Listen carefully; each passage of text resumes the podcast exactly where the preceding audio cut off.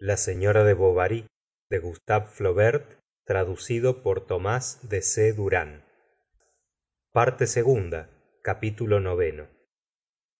Pasaron seis semanas. Rodolfo no volvió. Una tarde apareció por fin. No hay que volver en seguida eso seria una falta. Y al cabo de la semana se había ido de caza después de la caza pensó que era demasiado tarde é hizo este razonamiento. Si desde el primer día me ama ella debe estar impaciente por volverme á ver y debe amarme más. Continuemos pues. Y comprendió que su cálculo había sido exacto al entrar en la sala y notar que emma palidecía. Estaba sola el día acababa las cortinillas de muselina que cubrían los vidrios hacían más tenue aún la luz crepuscular y el dorado del barómetro al que llegaba un rayo de sol despedía reflejos sobre el espejo entre los adornos del marco. Rodolfo permaneció de pie y apenas si emma contestó á sus primeras frases de cortesía. He tenido negocios dijo. He estado enfermo gravemente preguntó la señora de bovary. Pues bien exclamó rodolfo sentándose en un taburete su lado. No. Es que no quería volver. Por qué no lo adivina usted la volvió mirar una vez más pero de un modo tan violento que emma bajó la cabeza enrojeciendo. Emma caballero contestó ella apartándose un poco. Ya lo ve usted replicó rodolfo con una voz melancólica como yo tenia razón al no querer volver porque ese nombre ese nombre que llena mi alma que se me ha escapado usted me lo prohibe mad bovary. Si así la llama usted todo el mundo. Ese no es el nombre de usted. Ese es el nombre de otro. Y repitió de otro. Y ocultó el rostro entre sus manos yo pienso en usted constantemente. El recuerdo de usted me desespera. Ah perdón. La dejo á usted. Adiós. Iré muy lejos tan lejos que ya no oirá usted hablar nunca de mí.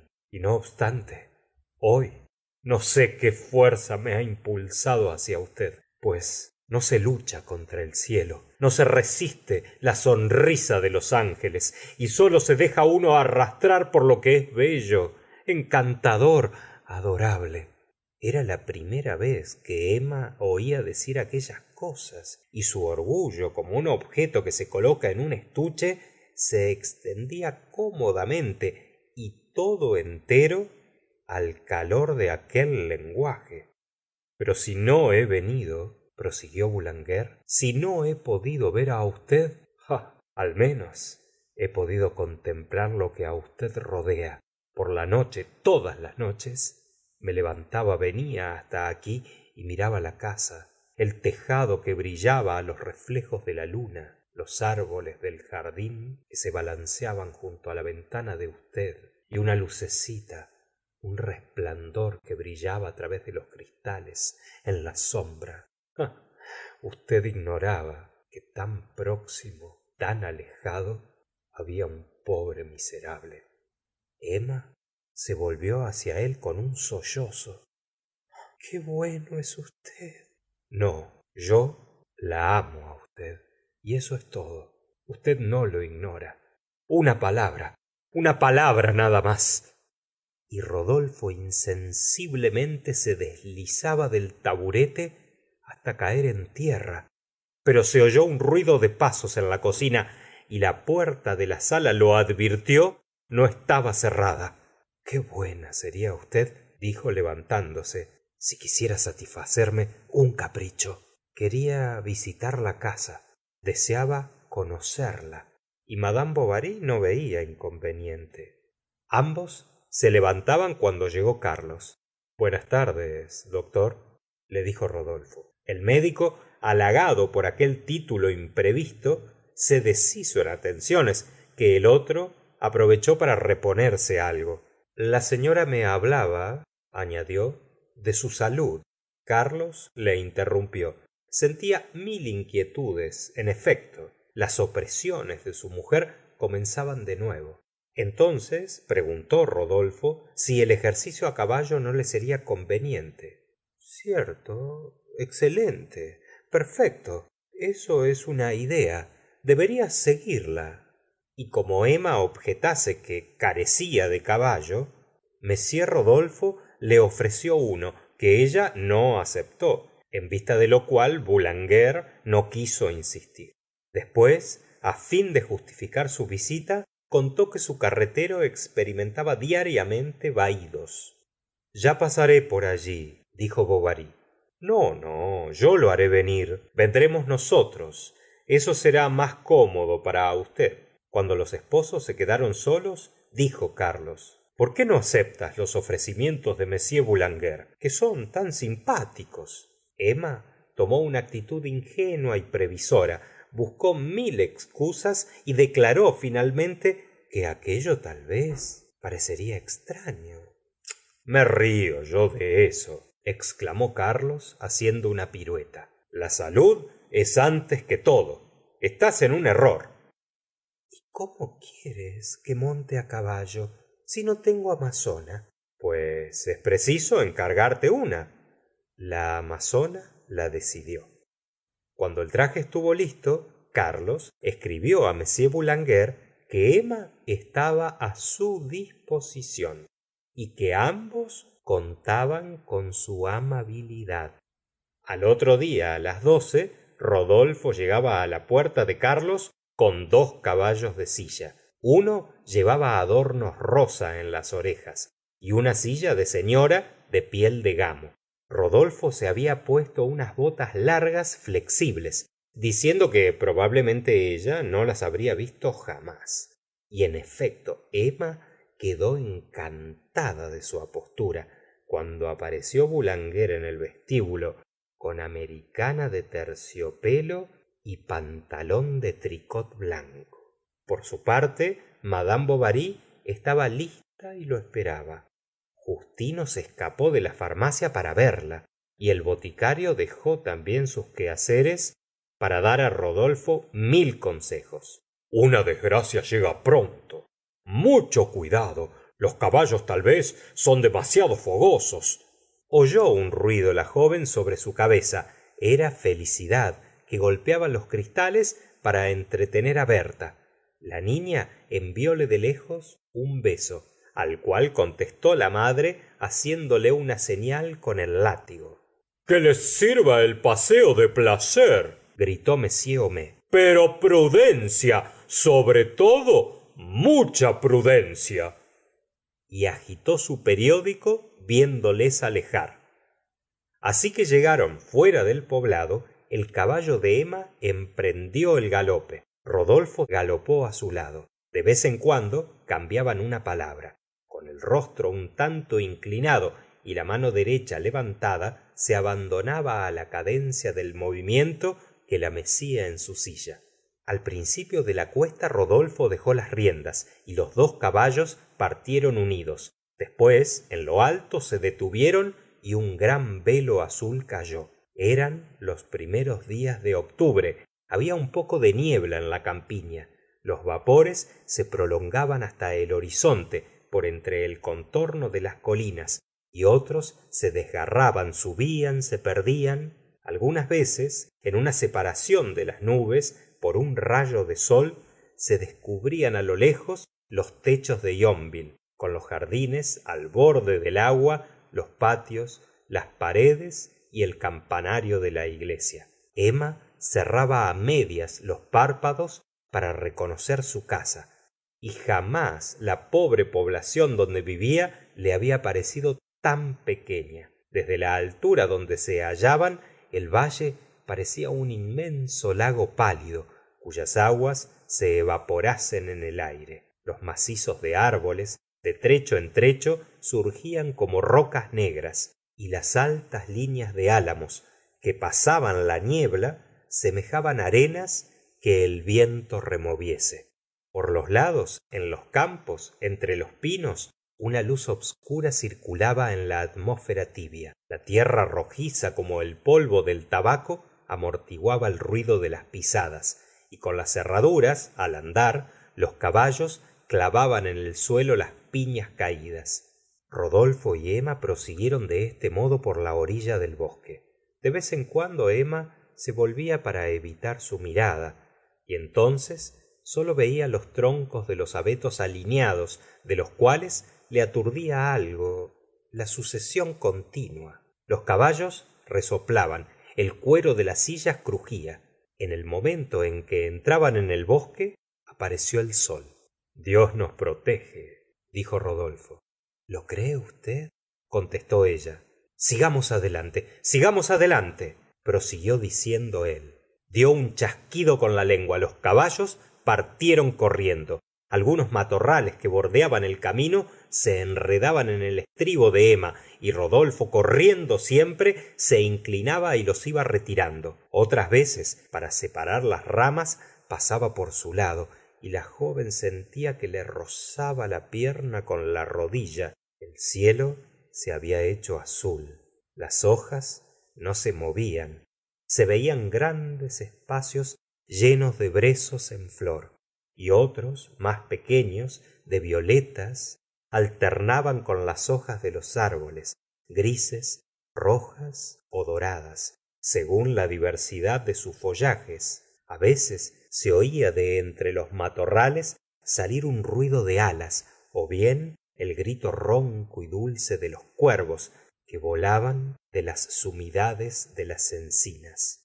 Bajaron rodolfo ató los caballos emma iba delante por el musgo siguiendo el sendero pero su vestido demasiado largo la embarazaba aunque lo llevase recogido por la cola y rodolfo que iba detrás veía entre aquella tela y las botinas negras la delicadeza de su media blanca que le parecía algo de su desnudez.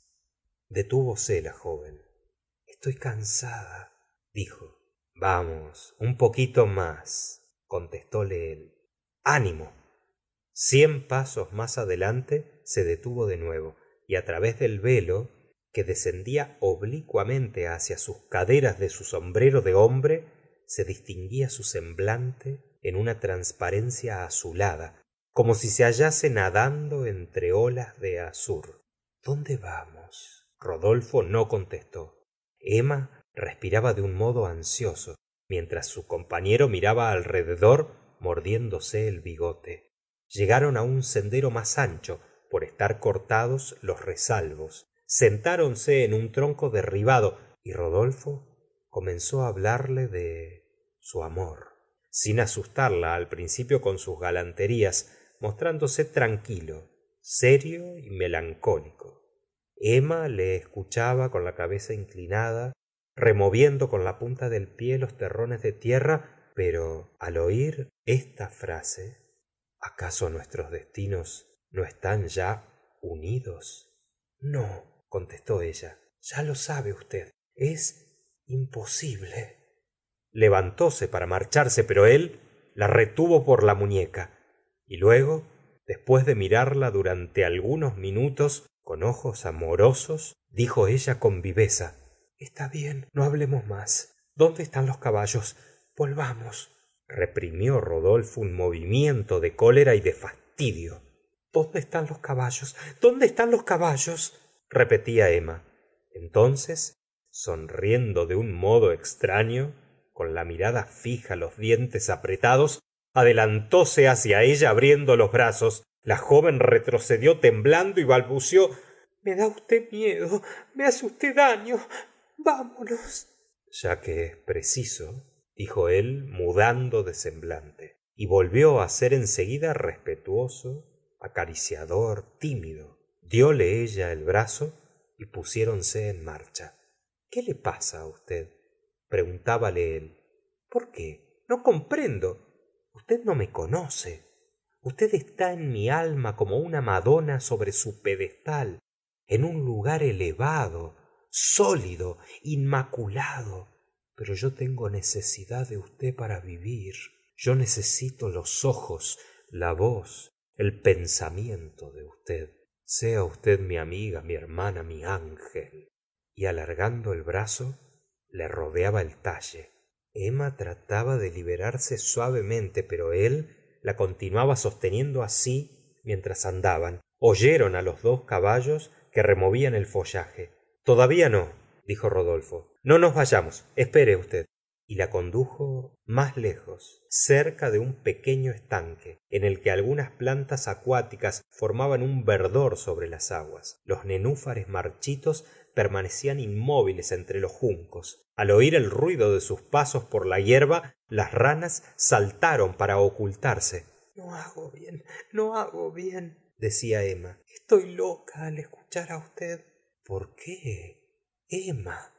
Emma. Oh rodolfo dijo lentamente la joven inclinándose sobre su hombro. La tela de la amazona aproximaba al terciopelo de la americana. Emma dejó caer su blanco cuello que dilataba un profundo suspiro y desfallecida llorando con un prolongado estremecimiento ocultando el rostro se abandonó. Las sombras de la noche descendían el sol horizontal pasando por entre las ramas les deslumbraba los ojos. Aquí y allá alrededor de ella en las hojas y en la tierra las manchas luminosas temblequeaban como si colibrís volando hubiesen diseminado sus plumas. El silencio era absoluto parecía surgir algo dulce de los árboles y la joven sentía su propio corazón cuyos latidos volvían á comenzar y circular por la carne la sangre como un río de leche. Entonces oyó más allá del bosque muy lejos sobre las otras colinas un grito vago y prolongado una voz que se extendía y la escuchaba silenciosamente mezclándose como una música á las últimas vibraciones de sus nervios conmovidos. Rodolfo con el cigarro en la boca arreglaba con un cortaplumas una de las riendas rotas. Volvieron á yonville por el mismo camino y encontraron en el lodo las huellas de sus caballos los mismos zarzales los mismos guijarros en la hierba todo igual á su alrededor. Para ella sin embargo había sucedido algo más extraordinario que si las montañas hubieran cambiado de sitio rodolfo de vez en cuando se inclinaba y tomaba su mano para besarla.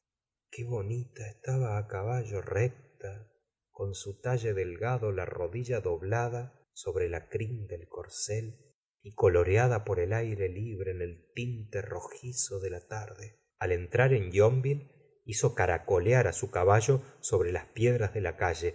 Desde las ventanas la miraban su marido le encontró buen semblante en la comida. Ella aparentó no oírle cuando quiso informarse del paseo que había dado y permaneció apoyada con el codo junto al plato entre las dos bujías. Emma dijo carlos. Qué esta tarde la he pasado con m alejandro. Tiene un potro bellísimo un poco coronado solamente y que creo que me lo daría por un centenar de escudos y añadió pensando que te gustaría lo he comprado. He hecho bien dimelo emma movió la cabeza en señal de asentimiento. Un cuarto de hora después exclamó sales esta noche sí por qué oh por nada por nada amigo mío. Así que carlos se fue subió á encerrarse en su cuarto. Primeramente experimentó como un aturdimiento veía el camino los árboles á rodolfo y sentía aún la presión de sus brazos mientras que el follaje se estremecía y silbaban los juncos pero al mirarse en el espejo se sorprendió de su cara. Jamás había tenido los ojos tan grandes tan negros ni tan profundos. Algo sutil esparcido sobre su persona la transfiguraba. Repetíase á sí misma tengo un amante tengo un amante y se deleitaba en esta idea como si hubiese entrado en otra pubertad. Por fin iba á gozar las dichas del amor aquella fiebre de ventura de que había desesperado. Entraba en algo maravilloso en que todo seria pasión éxtasis delirio. Una inmensidad azul la rodeaba las cimas del sentimiento brillaban en su imaginación la existencia ordinaria sólo aparecía á lo lejos hundida en la sombra y en los intervalos de aquellas alturas. Entonces recordó las heroínas de los libros que había leído y la legión lírica de aquellas mujeres adúlteras comenzó á cantar en su memoria con voces fraternales que la encantaban. Sentía que que se iba ella misma convirtiendo en una parte real de esas imaginaciones y realizaba el eterno ideal de su juventud considerándose en el tipo de amante que tanto había deseado.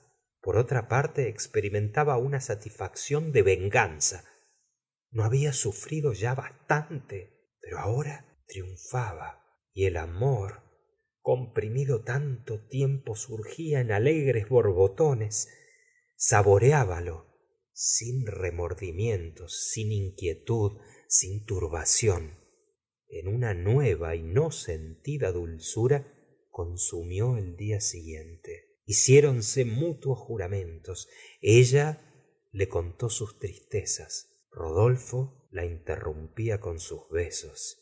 Y emma le pedía contemplándole con los párpados medio cerrados que la llamase una vez más por su nombre y que le repitiese que la amaba.